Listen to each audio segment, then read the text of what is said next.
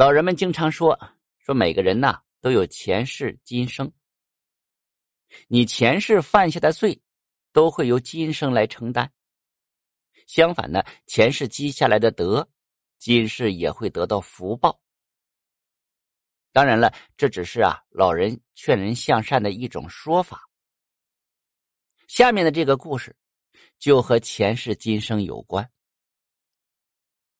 在宋朝青城县有个名叫文福的员外，那他是腰缠万贯，那吃的是山珍海味，穿的是绫罗绸缎呢。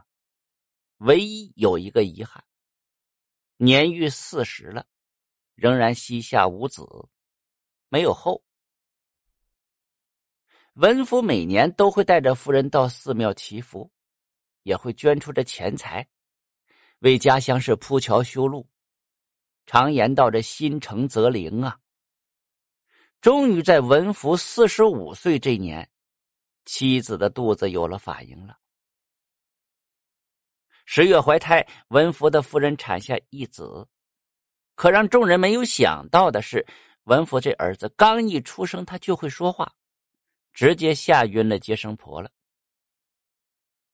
临盆当天，文福夫人是头一胎，也没什么经验，就受了点罪，其余的都很顺利。孩子出生之后啊，哇哇的哭出声来。接生婆接过来一看，是个男孩。就十分高兴，随后用着热水给这孩子擦拭身体。这个时候，怪事就发生了。刚把这孩子放入水盆当中，那孩子便开口说话了：“水进眼里了，水进眼里了。”新生儿开口说话，这闻所未闻呐！接生婆直接被吓晕了，那丫鬟更是吓得哇就哭了出来。文福听到这动静，破门而入，刚好听到儿子正在说话呢。哭什么呀？我又不是妖怪。这孩子说话呀，没有一点奶声奶气，反而像个大人。文福就被吓坏了，开口就问了：“你到底是谁？”这孩子听到询问呢，将自己的身世和盘托出。孩子说：“他叫龙傲天，榆中县人，是个木匠。”已经三十多岁了。文福听了之后是大吃一惊啊，以为儿子被鬼魂给附身了呢，赶忙请来一个道士。道士掐指一算，告诉文福了，此人的确是他的孩子，只是前世死的冤枉，心中有怨，投胎时没喝这孟婆汤，这才出现了这种情况。文福听了之后松了一口气。看着怀中熟睡的孩子，文福心一软。这龙傲天投胎成了他的孩子，自然就与他有缘。既如此，那就为他化解心中的怨气。隔日，这文福抱着龙傲天向其询问起了他前世的死因。谁知道这一问呢，竟牵出了一桩天大的案子。龙傲天生前呢是个老实巴交的木匠。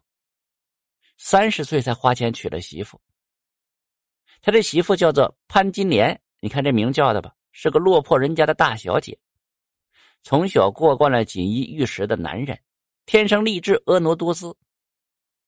嫁给龙傲天之后啊，潘金莲嫌弃他没本事，从来不给他好脸色看。这龙傲天的脾气好，很少与他争执。谁知道这潘金莲呢，得寸进尺。竟然趁着龙傲天不在家，勾搭上了邻居西门前。这西门前呢是个商人，是白手起家，啊，积累下万贯家财，又孤身一人。潘金莲正是看中了这点，便凭借美色勾引了西门前。这纸终归包不住火。一次，龙傲天回家，刚好就撞见了媳妇和西门前在行那苟且之事。龙傲天一气之下准备告官，西门前担心丑事败露，便打晕了龙傲天了。这两个人一合计，竟然把昏厥的龙傲天拉出城外，活埋在了一棵柳树之下。得知了龙傲天的身世之后，文福是大吃一惊，没想到龙傲天竟然如此的凄惨。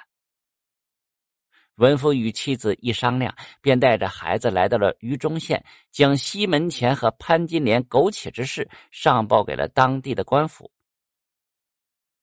西门前和潘金莲被捕之后，拼死抵赖，直到龙傲天带着众人在城外找到了他的尸体，两个人才放弃了抵抗，承认了罪行。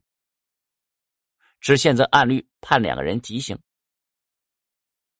这奇怪的是啊，这两个人受到惩罚之后啊，这孩子忽然不会说话了，甚至连呼吸都没有了。文福吓了一跳，赶紧找来这道士查看。道士见状，笑起来了：“哈，此人心愿已了，回地府去喝孟婆汤了，过几日便会回来。”三日之后，文福家中刮起了一阵阴风，这风一停啊，孩子便哇哇的哭起来了。文福见状，悬着的心这才放下。后来，夫妻二人为了纪念龙傲天，为儿子起名文傲天。文傲天是一生平安，活到九十岁才离世。